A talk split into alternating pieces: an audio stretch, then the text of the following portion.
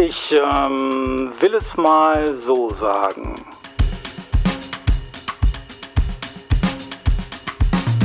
Auf der Suche nach Begriffen der direkten und versteckten Diskriminierung.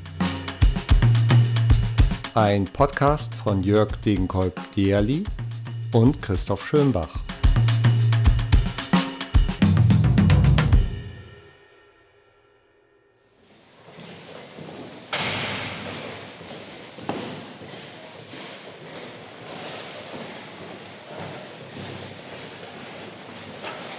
Dieser Schulgeruch, kannst du dich auch erinnern, Christoph? Ja.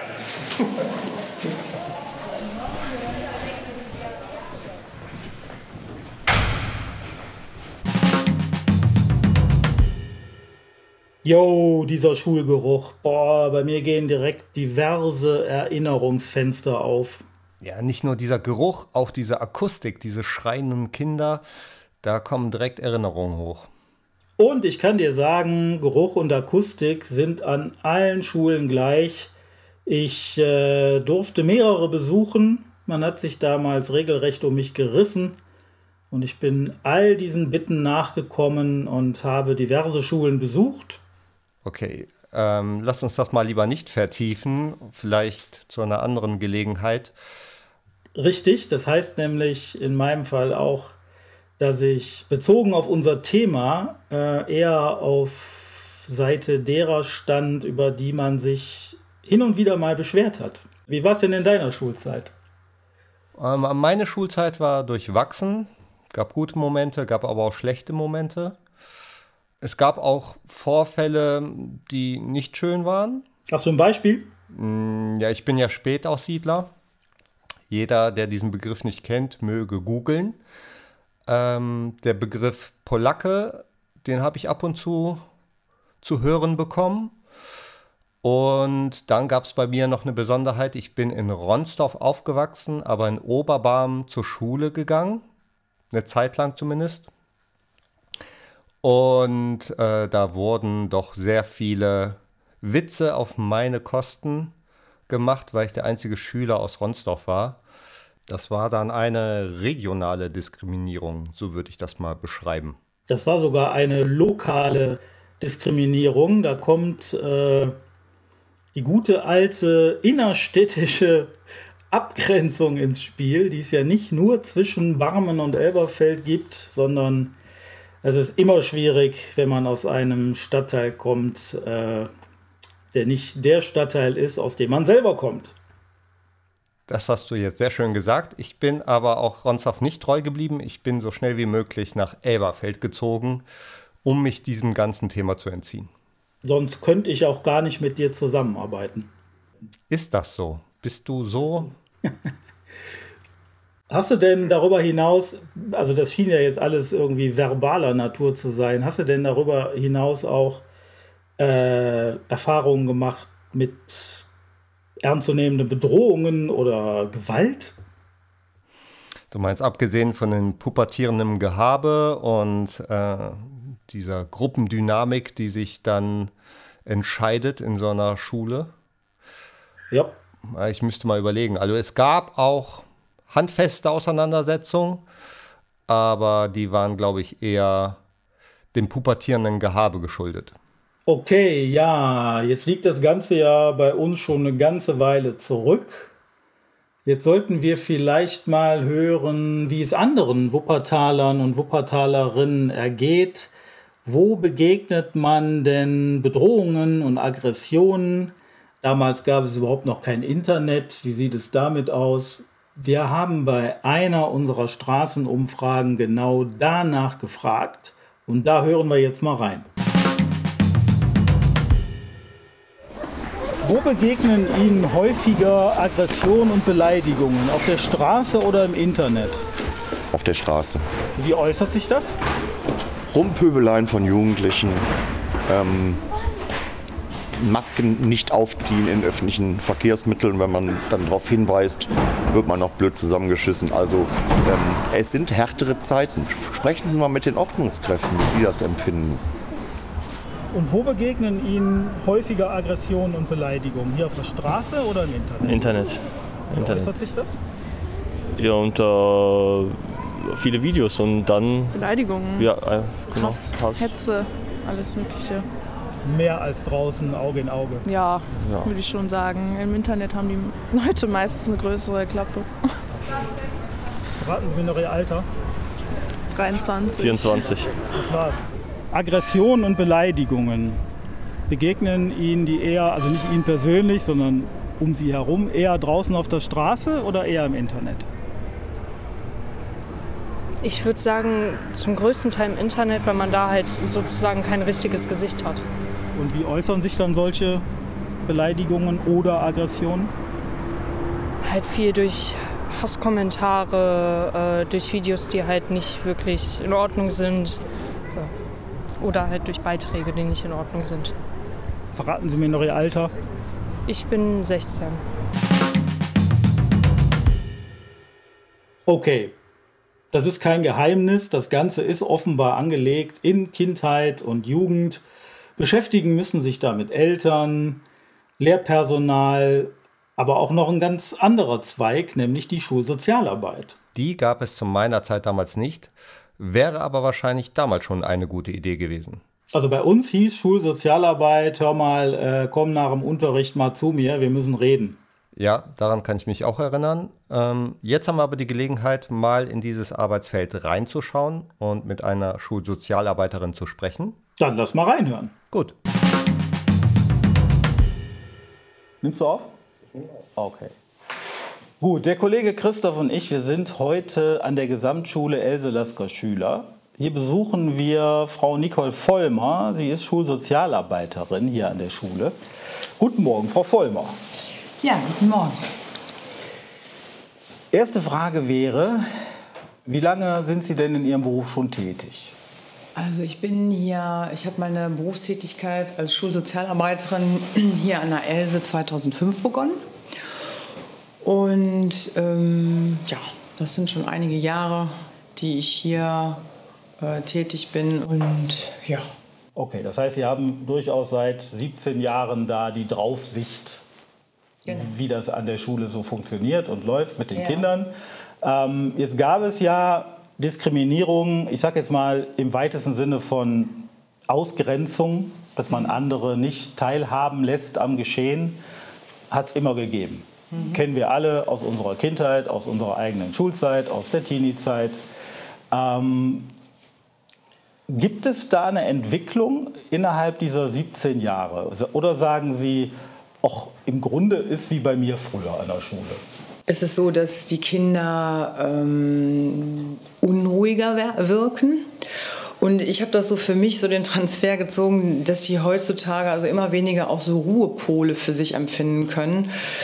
Und dass dieses ganze Szenario der Beleidigung und ähm, diese Antesterei, die damit auch verbunden ist, dass das ähm, unfassbar schnell, also dass sie das in einer sehr hohen Schlagzahl, sage ich mal, die Kinder ähm, raushauen, damit umgehen, dass das total niederschwellig ist, auch richtig böse Schimpfworte zu benutzen. Ich habe aber nicht den Eindruck, dass das daran liegt, weil die Kinder heute keine Werte und Normen mehr kennen und ähm, äh, wie das ja oft so heißt, die Jugend verroht, sondern ich glaube wirklich, das liegt an dieser schnellen Zeit, an den Rahmenbedingungen, die die oft haben, also die unsere Schüler vor allen Dingen oft haben. Viel, diese ganze mediale Welt, ähm, die Eltern gehen oft arbeiten den ganzen Tag und können auch ihren Kindern nicht den Ruhepol schenken oder sie so unterstützen, wie sie das wahrscheinlich selber gerne würd, tun würden. Und ähm, also es wird schnell beleidigt, also sowohl quantitativ als qualitativ sind die Kinder hier ganz schnell dabei. Was ich aber auch beobachten konnte, ist, dass ähm, wenn die, ähm, ähm, dass es natürlich auch so ein Antesten ist von Grenzen beim anderen, ähm, dass es äh, oftmals die Angst ist, die die schon aus der Grundschule mitgebracht haben, dass sie einfach auf gar keinen Fall Opfer sein wollen. Aber was ich auch immer wieder feststelle, wenn man mit denen wertschätzend umgeht, wenn man egal, und wenn es der größte, ich sage jetzt mal türkische Macho nur als Beispiel oder marokkanische Macho oder wie auch immer, meine Erfahrung ist, wenn die spüren, wenn man denen vermittelt, dass man sie sieht, dass man sie respektiert und dass man wohlwollend ihnen gegenüber eingestellt ist, dann sind die alle wirklich, das kann ich wirklich mit einem ruhigen Gewissen sagen, egal wie auffällig sie sind, sie haben alle ein kleines Herzchen und wollen eigentlich nur gesehen werden und ähm, auch Frieden empfinden und erleben. Also das ist wirklich durchgängig auch meine Erfahrung. Jetzt haben Sie eben gesagt, äh, wenn man den Schülerinnen und Schülern wertschätzend gegenübertritt, wenn man die spüren lässt, man respektiert sie. Und jetzt gerade haben Sie gesagt, wenn es denen zu viel wird, dann ist so. Ähm, was ist denn, wenn es Ihnen zu viel wird? Wo setzen Sie denn die rote Linie und sagen, stopp, bis hierhin?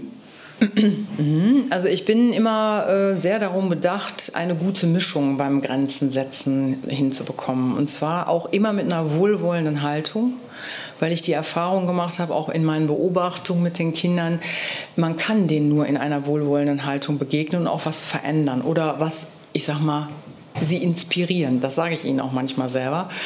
Ich sage, weißt du, du, du entscheidest, du entscheidest über dein Leben, du entscheidest darüber, welchen Weg du gehen möchtest. Und das ist gerade ein unheilvoller. Ich sage, wenn man, ne, wie fühlt sich das selber an, versucht dann auch so ein bisschen an die, an die Selbstwahrnehmung, ähm, Fremdwahrnehmung, die zu thematisieren, aber alles immer sehr, sehr wertschätzen und auch wirklich, ganz ehrlich, bis hin zu egal, was sie gemacht haben.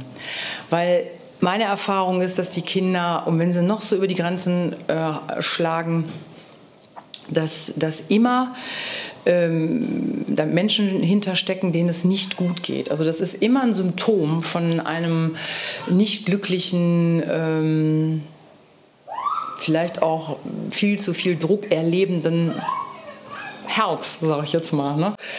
Und das schlägt sich hier genau in der Form dann auch in der Schule nieder. Ne? Also ich habe hier nicht ein Kind bisher erlebt, von dem ich behaupten könnte, oh, da ist irgendwie, sag ich mal, wirklich was pathologisch, wo man sagt, da ist jemand wirklich böse. Ähm, die haben meistens alle ihre Gründe, warum sie so auftreten. Und die Erfahrung ist, wenn man ihnen wohl, wohlwollend gegenübertritt und sie aufmerksam macht, auch ruhig bestimmt. Also ich bin dann auch bestimmt. Ne? Also ich fange nicht an, mit denen zu diskutieren, sondern ich bin ganz kurz und knapp und sage so und so, das geht nicht und das wird nicht toleriert und dafür steht die Else. Und dann sind die aber auch immer sofort so, die werden so steif, aber im positiven Sinne, so nach dem Motto, oh, okay. Ne, ob das dann, wie lange das dann hält, was das für eine Halbwertzeit hat, das ist ein anderes Thema. Ne? Aber so, sie nehmen das schon an. Und deswegen, ich finde auch immer wieder, unsere Kinder wissen, was Wert wert, also haben gute Werte und wissen auch, was Normen sind. Das wissen die das ist oft durch ihr Störfeld, in dem die sich oft befinden, dann wirklich so eine Konsequenz, dass die es einfach, weil sie Aufmerksamkeit haben wollen oder weil sie es einfach auch schwer gelernt haben. Ja. Ja, jetzt gibt es die eine Seite, dass Sie und Ihre KollegInnen ähm, einschreiten müssen. Aber dann gibt es ja äh, garantiert auch andersrum eben äh, die Seite, dass Kinder zu Ihnen kommen mit Problemen, ja. mit Anliegen. Ähm, bezogen auf unser Thema Diskriminierung, Ausgrenzung bis hin zu Mobbing, vielleicht auch digitalen Mobbing. Ähm, womit richten sich die Kinder an Sie? Also es ist meist ist es so, dass die Kinder zu mir kommen, wenn sie schon so einen gewissen Leidensweg hinter sich haben. Und gerade zum Thema auch, wo ich wirklich aus meiner Erfahrung her und mit meinem Verständnis von Mobbing sagen mit einem guten Gewissen sage, das ist Mobbing. Also wenn über einen längeren Zeitraum sich jemand rausgepickt wird, der immer wieder die gleichen Beleidigungen hört, entweder man geht, entweder gehen die Kinder auf bestimmte optische Merkmale ein, das machen sie allzu gerne, oder eben auch wirklich ein Mädchen mit dunkler Hautfarbe, ne, äh, Schoki und also Sachen, die an sich erstmal nach außen gar nicht, gar nicht so, so unheimlich böse daherkommen, aber die für die Kinder extrem verletzend wirken. Ähm, und die kommen dann zu mir, wenn sie es einfach nicht mehr aushalten. Und ich biete ihnen dann so eine Art kleines Coaching an. Also ich mache äh, mach das so, dass ich Ihnen das auch genauso erkläre, wie ich das jetzt hier darstelle, dass ich sage, es gibt, man kann eine, eine Veränderung herbeiführen, du kannst eine Veränderung herbeiführen und ich kann dich dabei unterstützen. Und es gibt verschiedene Bereiche, in denen man eine Veränderung herbeiführen kann. Einmal bei einem selber, das heißt, wie gehe ich auch mit einem Input um, ne? weil Botschaft entsteht beim Empfänger. Das erkläre ich denen auch so. Ne? Was macht das mit mir und warum ist das so? Und ähm, kann ich da nicht auch vielleicht, bin ich vielleicht auch äh, ein bisschen zu sensibel? Da muss man mal gucken, ähm, wie sieht das aus, was kann man mit dem Umfeld machen. Und ähm, ja, das sind so diese verschiedenen Perspektiven. Und dann kommen die meistens zu mir so zwei, drei Sitzungen, je nach Kind, je nach Fall, also Problemlage. Und das ist so, dass, man die, dass sie sich selber ertüchtigen können. Also dass sie in der Lage sind, mit Vorfällen anders umzugehen, anders zu reagieren. Und ich dann auch noch zusätzlich in Gruppengesprächen mit dem harten Kern versuche, die Sache offen zu machen. Und meist ist es so, dass die Täter, ich sage mal in Anführungsstrichen, ähm, selber in Tränen ausbrechen hier im Gespräch, aber nicht, weil ich so hart bin, sondern weil einfach auch deutlich wird, die haben alle unheimlich Druck. Und äh, was so schön ist zu spüren, dass die eigentlich auch nur Frieden haben wollen. Und die gehen dann hier raus und das hat oft danach eine unheimlich lange, also ganz lange äh, Zeit des Friedens zieht das nach sich. Das ist wirklich toll. So, jetzt haben wir gleich große Pause. Sie scharren mit der Hufe. Sie wollen raus zu den Kindern. Wir begleiten Sie. Super.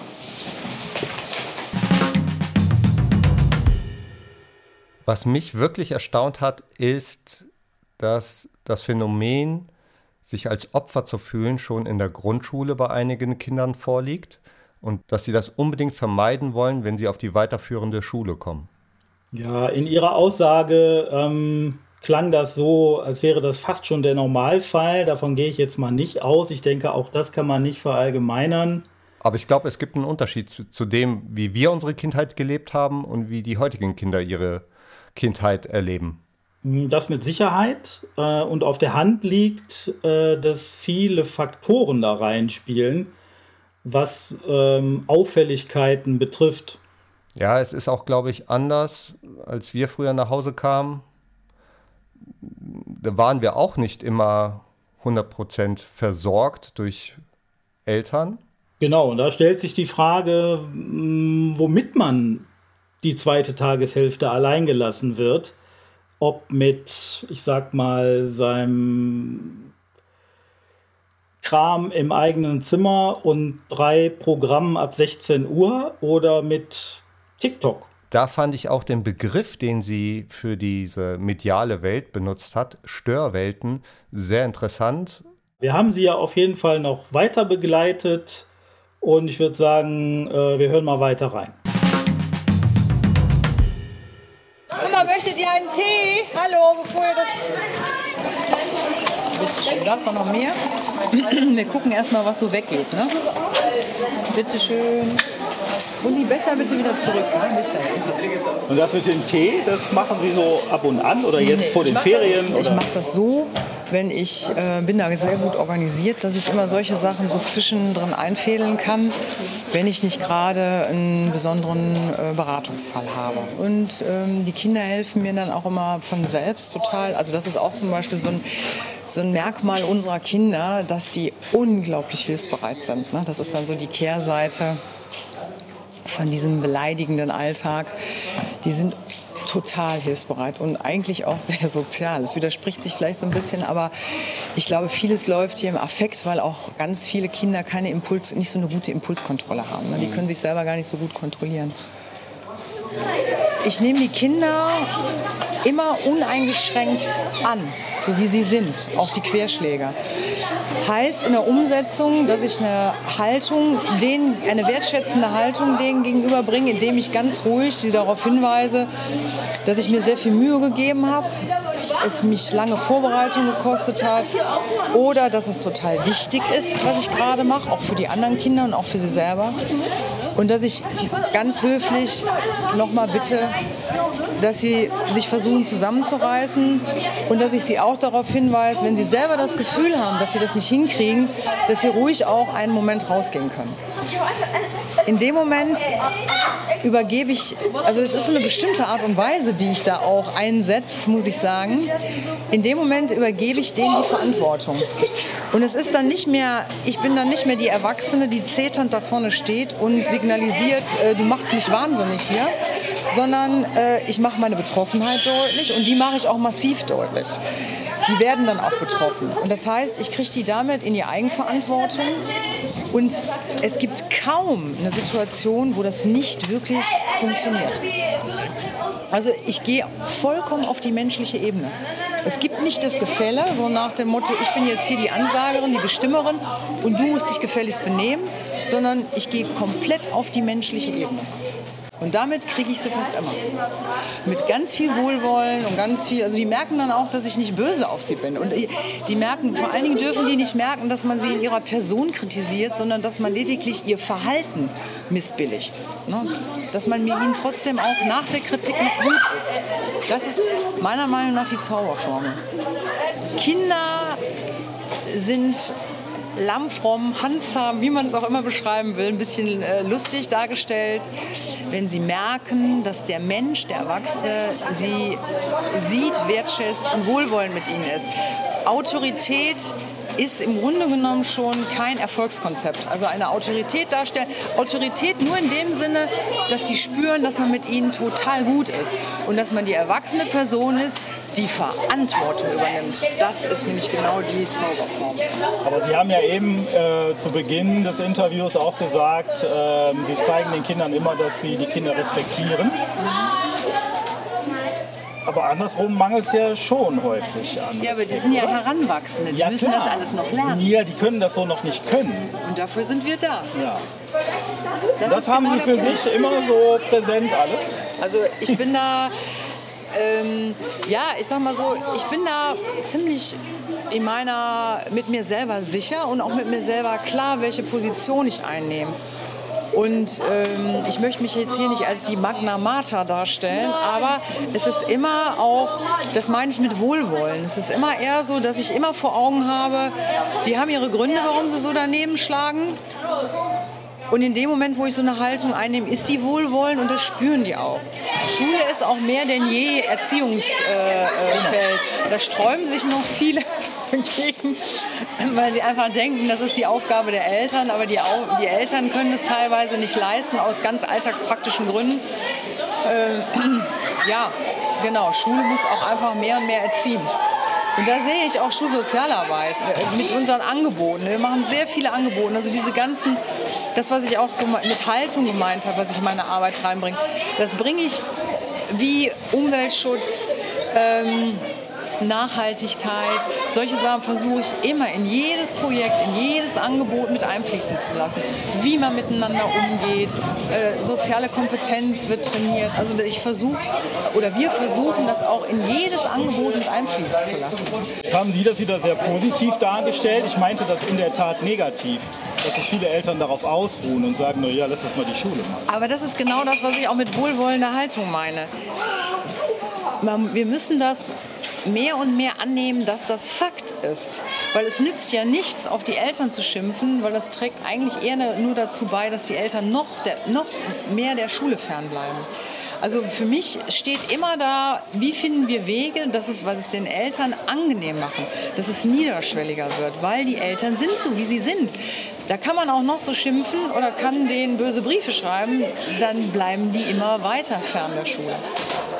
Das ist auf jeden Fall kritikwürdig, aber was will man denn machen? Man kann sie ja nicht, äh, man kann sie ja nicht zwingen. Ja? Und wenn sie arbeiten müssen, beispielsweise den ganzen Tag, dann müssen sie das tun. Und wenn unterschiedliche Kulturell, äh, Kulturen auch unterschiedlichen Wert auf oder eine andere Wertigkeit haben, ähm, das kann man auch nicht einfach mal so ausradieren. Ne? Also wenn wir sagen, wir sind eine bunte Schule, dazu gehören auch bunte Eltern.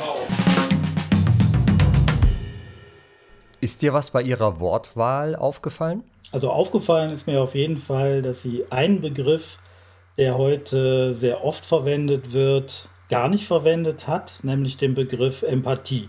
Richtig. Sie äh, benutzt andere Begriffe, die das auch sehr gut beschreiben. Begriffe wie Betroffenheit oder wohlwollend, sehr niederschwellige Begriffe, die wahrscheinlich sehr hilfreich sind in der Arbeit äh, mit den Kindern, aber auch mit den Eltern. Sie spricht ja von bunten Eltern, die äh, ihre Kinder auf die Schule schicken. Das bedeutet, dort mit hochgestochenen Phrasen zu kommen, ist wahrscheinlich nicht hilfreich. Und bei dem Begriff Wohlwollen ist mir dann wieder mal aufgefallen, dass ich mit so viel Wohlwollen nicht ausgestattet bin und äh, diesen Job definitiv so nicht machen könnte. Was man aber festhalten kann, sie macht ihren Job wirklich mit Enthusiasmus. Oh, das ist auch ein schöner Begriff. In der nächsten Episode bleiben wir bunt. Wir sprechen über das Thema Kirche und Regenbogen mit Dr. Werner Kleine und er wird uns erklären, was hinter der Abkürzung LGBTIQ steckt. Ich ähm, will es mal so sagen. Auf der Suche nach Begriffen der direkten und versteckten Diskriminierung. Ein Podcast von Jörg Degenkolb-Dierli und Christoph Schönbach. Dieser Podcast wird gefördert vom Bundesministerium für Familie, Senioren, Frauen und Jugend im Rahmen des Bundesprogramms Demokratie leben. Die Veröffentlichung stellt keine Meinungsäußerung des Bundesministeriums für Familie, Senioren, Frauen und Jugend oder des Bundesamtes für Familie und zivilgesellschaftliche Aufgaben dar. Für inhaltliche Aussagen tragen die AutorInnen die Verantwortung.